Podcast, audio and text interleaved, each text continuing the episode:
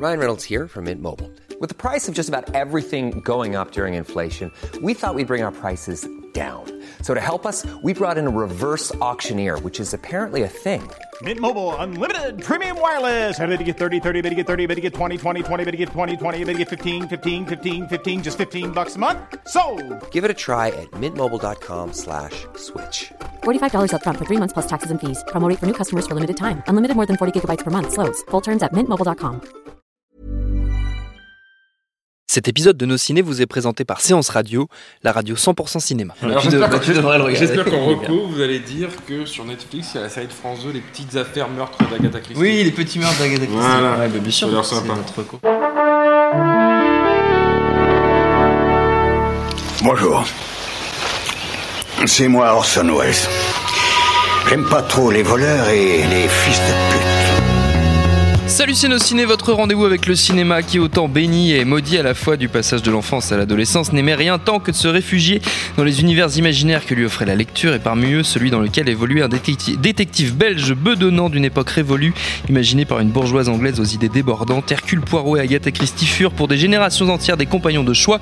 La preuve ils vivent encore puisque le cinéma nous les ramène avec le crime de l'Orient Express dont on va causer avec les deux plus fins limiers que la critique mondiale ait porté. Daniel Andreev, salut Daniel. Élémentaire, mon cher Thomas. Magnifique, salut Stéphane Moïsakis. Salut Thomas. Ah voilà, tu t'as pas fait dans Bah, parce qu'il m'a complètement déboussolé parce qu'il Il- raconte n'importe quoi. Tu sais, ah, c'est des anglais, le donc allez hop. grave, c'est pas grave. Je salue également le public qui nous accompagne ici à l'antenne Paris. C'est nos ciné, épisode 110 et c'est parti. Monde de merde. Pourquoi il a dit ça? C'est ce que je veux savoir. Le crime de l'Orient Express. Le titre est assez transparent quant à l'histoire qu'il recèle. Nous sommes donc à bord de l'Orient Express aux côtés d'Hercule Poirot en route pour Londres lorsqu'un passager, un américain Samuel Ratchet, est assassiné. Et à la demande du directeur de la ligne, qui est un de ses amis, il va enquêter. Hercule est tenté de savoir pourquoi et surtout qui des passagers a commis ce crime. Would you mind if I join you?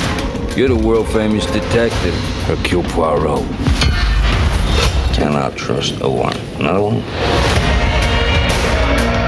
C'est pas la première fois que le roman d'Agatha Christie est adapté sur grand ou petit écran. Au cinéma, il y a eu la version qu'on a tirée Sidney Lumet dans les années 70 avec Albert Finney, Jacqueline Bisset, Sean Connery, Ingrid Bergman, Jean-Pierre Cassel ou Lorraine Bacall. Et oui, c'était c'était quand Non, même. mais Sidney Lumet et Sean Connery, quoi.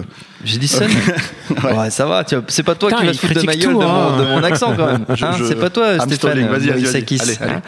Voilà, donc un casting assez, assez impressionnant pour Sidney Lumet. Comment tu dis Lumet? Lumet? Lu- Lumet. Lumet, On en bah France, tu m'emmerdes. voilà, euh, Kenneth Branagh qui se colle à la réalisation de cette nouvelle adaptation n'avait donc pas le choix. C'était un casting 4 étoiles ou rien. Et donc, outre lui-même dans le rôle d'Hercule Poirot, tant qu'à faire, il a choisi pour l'accompagner Johnny Depp, Penelope Cruz, Willem Dafoe, Judy Dench ou encore Daisy Ridley qu'on avait découvert évidemment dans Star Wars épisode 7. Tout cela vous a-t-il convaincu, messieurs Daniel? Eh bien, écoute, je, me- je me posais la question en sortant du film à qui s'adresse cette version-là, euh, puisque c'est clairement, il a respecté le bouquin euh, dans ses grandes lignes. C'est-à-dire, il y a des petites variations. Le début, par exemple, ne se passe pas à Jérusalem dans le bouquin. Là, il se passe Non, dir- ça se passe en Syrie dans le Ouais, bouquin. et là, c'est en- direct sur le mur des lamentations, ce qui donne un petit côté Assassin's Creed au début. Je me suis dit, merde, avec toutes ces 3D là, qu'est-ce qui va se passer? Et en fait, euh, il suit à peu près strictement le, la, la problématique du livre, le huis clos dans la neige, le, le train paralysé. Et, et du coup, euh, en fait, c'est juste une version updatée pour, euh, pour les jeunes d'aujourd'hui qui ont soit la flemme de lire le bouquin, soit la flemme de voir le film de Lumet.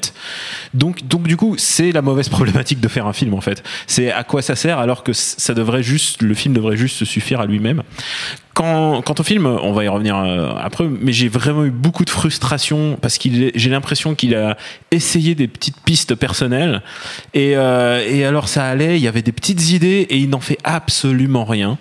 Et euh, je pense par exemple, ils essayent de donner une background story à Hercule Poirot qui n'est pas dans le bouquin. Il regarde le, il regarde le portrait de ce qui est sa femme. Enfin, vraiment, il y a tout un truc sur le.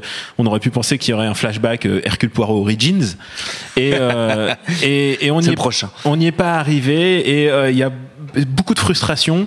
Euh, J'ai eu aussi euh, un peu de mal avec le l'acting de Kenneth Branagh dans le rôle d'Hercule Poirot. Alors, je me suis demandé. Juste dans le rôle d'Hercule Poirot en général? Alors justement, je me suis demandé Mhm. euh, où est-ce où est-ce qu'on se situe dans le Kenneth-Braguisme. Euh, Il est souvent à 10 sur 10 hein, sur l'échelle du Branagh. Moi, je, Kenneth. je me suis rendu compte qu'en fait que j'étais j'étais un bon client de ces films. J'ai vu euh, La Flûte enchantée en version longue. J'ai Ah vu j'ai vu Henry the Fifth en version longue. Ah ouais Ah non non non, euh, je suis un, je suis un un gros pervers en fait. Mais mais je suis pas satisfait tout le temps. Ah oui. Et c'est le seul euh, réalisateur et acteur dans lequel euh, je lui accepte quelques pompiérismes. Et là, il y en a beaucoup. Et le plus gros des pompiérismes, à mon avis, là, c'est sa moustache. C'est ce La- que j'allais dire. La moustache, putain, il a une, il a une fausse moustache. C'est pas, c'est pas ta jolie barbe soyeuse. C'est la moustache d'Henri Cavill, ce qui paraît. Enfin, j'ai C'est- cru entendre ça, mais c'était C'est, pas ça. c'est une moustache. Recasté. Elle a été recastée. C'est une moustache version longue euh, et, et, et, et elle est hypnotique en fait. Elle joue plus la comédie que lui-même. Et, euh, Et pourtant, Dieu sait qu'il joue. ah ouais non non mais alors du coup je- t'es hypnotisé par la moustache et de- ça devient même un truc récurrent en fait de à chaque fois qu'il apparaît à l'écran. Et comme c'est le personnage central. Et il porte même une espèce de postiche à moustache pour dormir la nuit. Une comme les enfants quand ils mettent des appareils pour euh, pendant la nuit. Euh, ouais donc du coup je suis hypnotisé par toutes les mauvaises choses de ce film. Et du coup je- l'expérience n'est pas sortie euh, je suis pas sorti 100% satisfait Stéphane, satisfait Remboursé Pas vraiment satisfait. l'autre. Non, mais le- moi, moi j'aime pas trop le cinéma de Kenneth Branagh. Le pompiérisme dont il parle, c'est pour moi, je vois que ça en fait dans son Oui. cinéma. Donc le, le truc, c'est que. Alors effectivement, il y a, y a le, son interprétation. c'est pas Baz Luhrmann non plus hein. Euh, non, mais bon. Euh, Heureusement. arrêter, Merci les gars, j'attendais ça. le, le- le truc, c'est que, c'est que ce, ce jeu là, déjà, bon, on- t'en as un peu parlé, mais on va évacuer vite fait. euh, Le problème de, de Kenneth Branagh dans ce rôle-là, c'est déjà qu'il pense qu'il a les épaules de, de- pour le jouer. Et le problème, c'est que, bah, en gros, alors, je pense en plus pour nous francophones, c'est encore pire, quoi. Mais, euh, mais euh, en gros, c'est un croisement entre Peter Sellers dans, dans La Panthère Rose. euh, les Monty Python qui font les Français et, euh, et, euh, et Jean-Claude Van Damme en gros quoi. Donc, donc le truc c'est que c'est trois euh, trucs bien. c'est trois trucs bien, mais pas quand tu les combines, je pense. ça, en vois, fait. voilà, Ouais. dans Kenneth Branagh en plus, tu vois. Ouais. donc euh, voilà, avec cette moustache, Avec sa et moustache. avec euh, voilà. Et, euh, et du coup, en fait, tu te retrouves avec des oui, monsieur, c'est cela, monsieur, oui, comme ça. Donc euh, bon, évidemment, ça marche pas toujours euh, bien. Mais bon, ça après, à la limite. C'est pas super grave parce que euh, si j'arrive à faire abstraction dans un film comme The Walk où les mecs parlent français comme des Oui. vaches euh, Oui, oui. américaines, je, je peux je peux faire ça avec avec euh, avec Kenneth Branagh. et peut-être en VF peut-être qu'ils ont inversé et là ça devient presque Il a un accent anglais. Il a un un accent accent, anglais. belge. Il faut un accent belge parce qu'il est belge, quoi. Mais euh, le, le- le truc, en fait, c'est que. Alors, moi, j'ai grandi en lisant Agatha Christie. Et je sais que ça Toi moi, passe. mec. Toi Ah, voilà, ouais, représente. Agatha Christie représente. Et euh, le truc, c'est que en fait, je sais qu'aujourd'hui, c'est considéré comme quelque chose d'un peu suranné. euh, euh, Enfin, je veux dire, c'est un classique que les enfants peuvent lire éventuellement, même si c'était pas destiné aux enfants dans les années 30, quoi. Et après, je ne sais pas si c'est quelqu'un qui a inventé le whodunit à proprement parler, inventé le genre, mais en tout cas, elle l'a clairement popularisé. Oui. Et, et mine de rien, en revoyant, le, le- en voyant ce film-là, je me suis dit, ah, il y a quand même une sophistication qui existait, en fait, qui était là. spiller. Et qui est pas du tout, je trouve, prise en compte par le- la mise en scène justement de Branagh. Il y a- y une espèce de, de, de grandiloquence en fait dans la mise en scène d'essayer de faire quelque chose d'épique avec euh, ce qui devrait être vraiment euh, un, un, un huis clos Huis en clos, gros ouais, vraiment. euh, euh, qui fonctionne pas en fait. Du coup, tu te retrouves avec des trains en numérique, euh, tu vois, tu te retrouves avec des, des, des, des superbes vistas, etc., etc. c'est Mais transpersonnage apparemment voilà, mais mais mais mais, mais dès qu'il faut traiter le jeu des indices, dès qu'il faut traiter ce genre de choses, en fait, il fait plus rien en fait. Et ça, c'est c'est extrêmement frustrant du coup, euh, je trouve, parce que il y a euh, il y a une vraie virtuosité, je trouve, dans l'écriture de, de, de- peut-être pas forcément dans le Crime de l'Orient Express. Moi, je pense surtout à Deep Nègre, Oui. euh, qui est vraiment, je pense, son meilleur livre que j'ai que j'ai pu lire. Et le truc, c'est qu'il y a une virtuosité là-dedans que, que, que, qui, du coup, en fait, est malmenée par la propre virtuosité de Kenneth Branagh. Euh, et du coup, ça, ça annule un peu le- ce truc-là. Après, le film en soi, effectivement, comme disait Daniel, le, le truc, c'est que en, en- en fait, à qui il s'adresse? C'est-à-dire qu'il y a cette euh, logique comme la logique ancienne. Tu as cité toutes les stars qui étaient dans le, dans le, le film original, euh, qui est euh, un peu, c'est un peu la même chose. Alors là, on va voir Johnny Depp, on va voir euh, Michel Pfeiffer, on va voir tous, tous ces gens-là, euh, Judy Dench, etc., etc. Et ça fait casting euh, riche, quoi. Ça Oui. fait euh, voilà.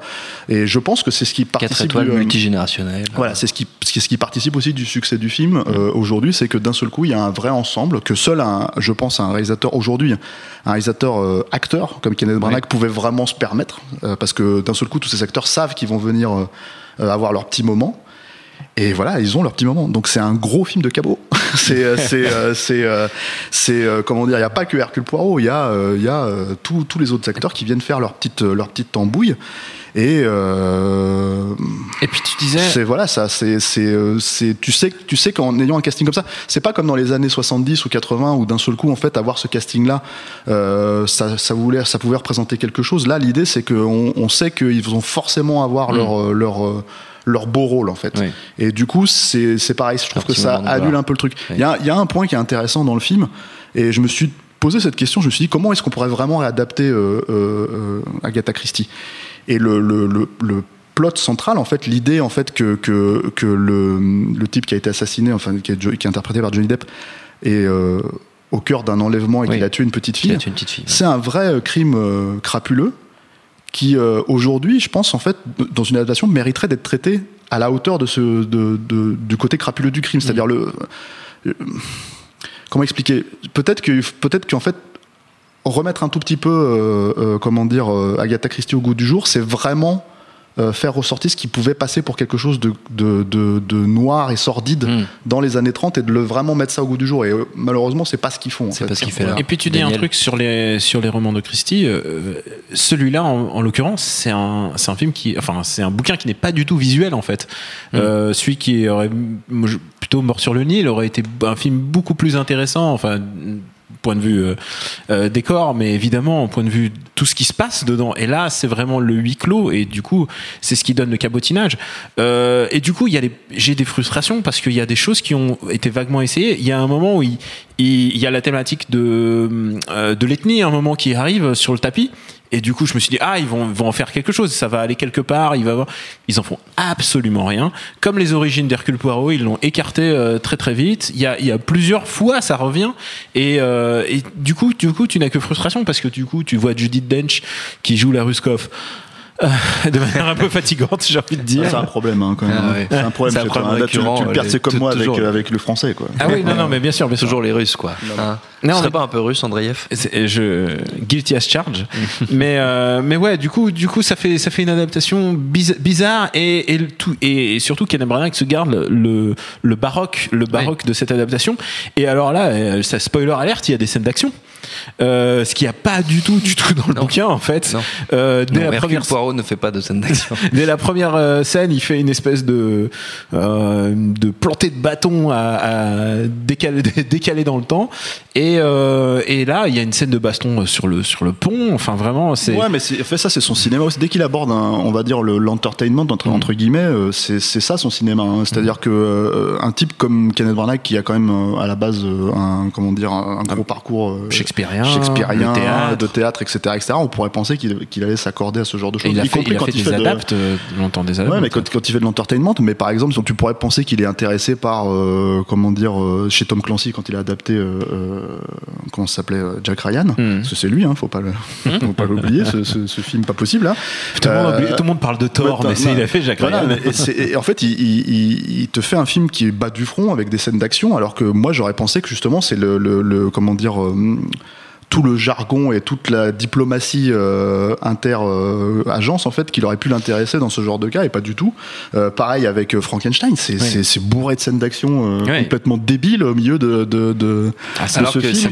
un t'attendrais à ce que classique ce soit mauvaise le, adaptation. le, le roman, le côté gothique, justement très Ben, euh, dramatique ça, du ça- roman. ça y Ça y est aussi. C'est Je sais pas c'est si même vous plus ça. Ouais. dramatique là. Je sais pas si vous avez vu sa flûte enchantée, mais sa flûte enchantée où ça fait des saltos Non, là, quand même, c'est- personne- ça. audacieux quand même donc voilà, c'est ça qui est, c'est ça qui est étonnant en fait, c'est que je pense que c'est un, un- un type qui vient de, qui, qui, par son background vient de, de, il pourrait avoir, ça pourrait être des forces pour lui. Oui. Et en fait, il les met totalement de côté pour essayer de démontrer qu'il est absolument un cinéaste euh, visuel, euh, engagé, euh, qui cite Hitchcock, qui cite machin. Là, là, t'as carrément des plans. euh, qui sortent de Brian De Palma mais qui, qui ont rien à foutre là hein, où, euh, où, il, où il suit les, les personnages euh, du haut du truc. Et du coup si t'as pas trop imprimé qui sont les personnages à part Hercule Poirot évidemment tu sais pas à qui il parle tu vois. Et c'est d'un seul coup en fait c'est quand t'as clairement- vraiment le, le contre-champ c'est que d'un seul coup tu te rends compte qu'il est en train de ah il parle à ce personnage d'accord. Et, euh, et voilà en fait il y a plein de moments comme ça complètement euh, enfin de, de la mise en scène qui te sort complètement du film quoi. C'est Euh, clairement un cas de soit pas assez, soit trop. Voilà, Ils auraient, ça, alors, euh, je, je demande pas à ce que ça soit euh, euh, Sherlock Holmes qui fait du Winchun euh, avec euh, euh, sur le Big Ben. Enfin, tu vois, comme les adaptations de, de Ritchie. On n'est pas obligé d'aller dans ces extrémités-là, quoi. Mais il y, a un- il y a un moment Ils ont de. quand même fait deux. Hein. Oui, oui, et il parle de faire un 3, tu bien sais. sûr. tant que tant qu'il sait faire du Winchun, Ah, euh, Robert. Downey. Non, il y a clairement un problème de euh, de- d'engagement en fait dans son cinéma et soit soit il fait soit il fait de la, un peu de la bouillabaisse euh, et, et il laisse ses acteurs faire leur, leur propre cinéma et, et c'est dommage parce qu'il y a vraiment des, des, des petits moments, euh, des tout petits moments de- d'envolée. Ouais, puis il y a cette, cette aussi. Alors l'au- l'autre truc, qui est- c'est que là où c'est pas très fin comme film, en fait, c'est qu'ils se sentent obligés de- de- d'expliquer à quel point Hercule Poirot est vraiment très intelligent. Donc déjà, lui, il le dit tout le temps. Ensuite, euh, il le répète tout le temps avec euh, quelques scènes. Euh, Et ensuite, tous- tous les autres toutes les, tous les autres persos lui répètent aussi. Mais qu'est-ce que vous êtes intelligent C'est- comme s'il avait fait. Sherlock Holmes qui disait ah, vous êtes le plus grand détective de tous les temps, Batman vous êtes le plus grand détective de tout le temps et lui il s'est dit putain Hercule Poirot c'est le plus grand détective de tout le temps on va le montrer quoi. Je pense que c'est son approche. Et le truc, c'est que du coup, c'est, voilà, à un moment donné, c'est pareil, ça te sort complètement de l'intelligence du personnage. Parce que si on est obligé de te répéter que le personnage est intelligent, au bout d'un moment, bah, tu vas finir par te dire, ah bon, vraiment, parce que. Parce qu'il montre faut plus, le montrer, il montre plus qu'il est maniaque que, que intelligent en Voilà, fait euh, dans le film. Il a besoin d'un équilibre, en fait. euh, Ouais, il- euh, quand on lui sert des œufs, il a besoin d'avoir les œufs à la même hauteur. Il a besoin que la enfin, cravate soit. c'est la balance, quoi. Voilà. C'est la balance du. Et justice. du monde. Il, ma- Voilà. il marche de la merde des, des deux pieds. Voilà, c'est littéralement. C'est beau. Ça résume un peu le film, quelque part. Non, non, le pire c'est que c'est même pas vraiment un mauvais film en soi. hein. C'est-à-dire que en gros, euh, euh, je pense que pour le coup, j'ai été plus, euh, comment dire, euh, diverti par ça que Justice League. Si, si- même si les films n'ont rien à voir. Mais le truc c'est que c'est que c'est que c'est c'est surtout en fait euh, un coup pour rien parce que effectivement le lumette fonctionne mieux euh, maintient toujours sa, sa comment dire euh, sa qualité plus classe je trouve que, que celui-là quoi. Euh, mieux servi par ses acteurs euh, et voilà, donc euh, donc c'est c'est c'est c'est ce qui est problématique. Et là, tu parlais de Mort sur le Nil, mais ils ont annoncé, enfin ils l'annoncent déjà plus ou moins euh, Oui, il, dans, il la scène pour dans la, l'Égypte là. dans la scène finale. Ils y sont, ils sont dans l'avion là. Et, euh, et euh, ils l'ont annoncé parce que le film marche plutôt bien, donc Mm. euh, donc euh, c'est une- ils franchissent le truc quoi. C'est est. ça leur logique quoi. Putain, Non mais c'est le. Ouais, il va avoir un va poids être- reverse. Mais- Mais il existe déjà, c'est ça le Eh truc. oui, vrai qu'il existe déjà. Du coup, comment ils vont appeler des petits nègres à l'export, ça va être, ça va- être intéressant. Ça va être intéressant, c'est clair. Avant de refermer cette émission, messieurs, on va faire comme d'habitude une petite volée de recommandations. On peut rester dans l'univers d'Agatha Christie, mais comme d'habitude, vous êtes euh, totalement libre, Stéphane. Est-ce que tu as déjà fait une partie de Cluedo? Bah oui. Ouais. Alors est-ce que tu as déjà vu le film Cluedo? Ah bah non. Voilà, et ben, en fait c'est c'est euh, c'est intéressant parce que c'est c'est le- le- l'écriture et le style d'Agatha Christie a quand même créé euh, euh, comment dire Bon, beaucoup de films qui ont suivi derrière. Euh, je veux dire, par exemple, à mon sens, un film comme Judas Suspect n'existerait pas sans Agatha Christie, quoi. Et, euh, et ce qui est encore plus intéressant, c'est que ça crée des, des, des styles de jeu, en fait. C'est-à-dire que ça crée le Cluedo, ça crée des, des point and click et ce genre de choses, en fait. Donc c'est là où euh, le, le, le- il y a une certaine pérennité, je trouve, dans, son, dans son écriture Et et, déjà dans son fonctionnement. Voilà. Et du coup, en fait, on se retrouve dans un espèce de, de truc où le Cluedo est, donc, est clairement inspiré euh, jusque dans euh, la représentation même des personnages, en fait, par à Agatha Christie. Du coup, voir un film adapté du Un Cluedo, euh, je crois que c'est Jonathan Lynn qui l'avait réalisé dans les années 80. Euh, alors, je me rappelle plus du cast. hein. Euh, C'est assez, euh, c'est une expérience. c'est pas, enfin, si t'as déjà fait une partie de Cluedo, ça peut pas fonctionner. c'est, c'est- voilà. Mais euh, donc, c'est, c'est- ça fait partie de ces films en fait qui. euh, Il y a vraiment un personnage qui s'appelle le colonel Moutarde ou pas? Je crois. Enfin, Ah, je, te, Ah je, je- enfin, dans mes souvenirs, en tout cas, c'est sûr qu'il y a le, Ah, le- sont allés comment dire, truc, euh, hein. le chandelier et le, et le Ah maître oui. d'hôtel. Mais le truc, c'est que, en fait, voilà, il y a, il y a- non, non, c'est vraiment une adaptation littérale et, euh, et euh, bah, disons que c'est raté en tant que soi, mais c'est vraiment une curiosité à, à voir, quoi. Il y a Tim Curry. si, euh, Il y a Tim Curry dedans, et ouais, Madeleine ouais. Kahn. Je l'ai vu. et Et tu l'as vu, très rigolo. d'accord. Il y a effectivement bah, le colonel il y a un côté pastiche, il y a un côté pastiche, hein, clairement du truc. Il y a. Christopher Lloyd qui joue le professeur Violet. Écoute, moi, je l'ai vu quand j'avais génial. quand j'avais 15 ans, donc euh, Et je me le rappelle colonel plus trop. Moutarde est mais- joué par Martine Mull. Je sais pas qui c'est. Mais, euh, mais bon, d'accord, ok. Merci, Voilà. merci Stéphane. Un mais beau c'est cadeau pour, c'est pour, pour Noël. C'est pour Hervo qui voit C'est pas de pour ce film. Hervo qui voit Ouais. pas de film. C'est ça. Euh, Daniel. Alors, je sais qu'Hervo regarde les séries, il regarde des séries de qualité. et euh, Hervo étant Alexandre Hervo, notre camarade qui est présent dans la salle, euh, dont on se moque beaucoup. Mais qui non, nous non, écoute pas, pas, du tout. Il y a des bières qui l'attendent. Moi, je suis très fan et je suis en train de me les remater en ce moment de Colombo. Colombo, j'adore les whodunits, j'adore la structure des whodunits et j'adore qu'en plus quand c'est tenu par des acteurs, la structure de Colombo est complètement différente puisque en fait tu vois le meurtre meurtre au début et Colombo, bah, en fait, euh, il se fait ami ami avec le mec qui l'a tué et en fait, il explique au fur et à mesure des épisodes la logique, euh, la logique de bah, que l'assassin et le mec, il essaye de. Au début, il est ami ami et puis ensuite le mec, il commence à être un peu irrité parce que Colombo, il voit clair. Et, euh, et, et j'adore les, les c'est des duels d'acteurs en fait parce que Peter Falk qui tient le truc et, et j'ai regardé en particulier la saison 3 je recommande la saison 3 donc c'est 74 et, euh, et c'est vraiment pour moi le quintessence de Colombo il y a vraiment les meilleurs épisodes il y a il y a, il y a, vraiment des guests de qualité c'est ça qui est important aussi dans Colombo. Il y a vraiment eu- il y a Leonard Nimoy on se souvient euh, il y a euh, Martin Sheen mais celle-là dans la saison 3 en plus il y a l'épisode de Johnny Cash qui est euh, qui est extraordinaire euh, voilà euh, alors bien sûr pour se les procurer c'est un peu le méandre des des DVD euh, puisque les droits je crois que c'est encore TF1 qui dit enfin je sais pas exactement si diffusé sur TV Braise notamment. c'est sur TV Brest tu, tu confirmes TV Braise, ouais, tout à fait. Ouais. c'est c'est on peut la voir avec le T'es breton Euh, Bah non, alors tu l'auras je- pas. Bon, je suis aussi barbu que C'est toi. juste pour nous. C'est que pour nous. Bah écoutez, diffusé, alors. Colombo est diffusé sur, en DVD ou sur TV Brest, donc la saison 3 en particulier, que vraiment j'adore, et c'est vraiment un exemple de, de, avec très peu de moyens, faire confiance à ses acteurs, une euh, réalisation économique mais parfaite. J'adore Colombo, je recommande Colombo euh, de toute mon âme. D'accord, très bien. Ce, cet hommage vibrant à Peter Falk euh, ne sera pas tombé dans l'oreille d'un sourd, Daniel. Merci. Notre temps est écoulé. Merci à tous les deux d'ailleurs. Merci à Jules à la technique, merci à l'antenne Paris au public pour l'accueil. Rendez-vous sur binge.audio, le site de notre réseau de podcast Binge Audio pour trouver toutes nos émissions, le programme des prochaines, les dates d'enregistrement en public si vous voulez venir euh, aussi nous voir. Et en attendant, on vous dit à très vite. Bonjour, c'est Betty Mourao et on se retrouve tous les jours sur Séance Radio pour la séance live. L'actu ciné, le coup de cœur des blogueurs, les invités cinéma. Eh bien, le meilleur de l'émission est disponible tous les jours en podcast sur iTunes, sur SoundCloud, sur tous les autres agrégateurs et bien sûr sur le site de Séance Radio à partager à volonté.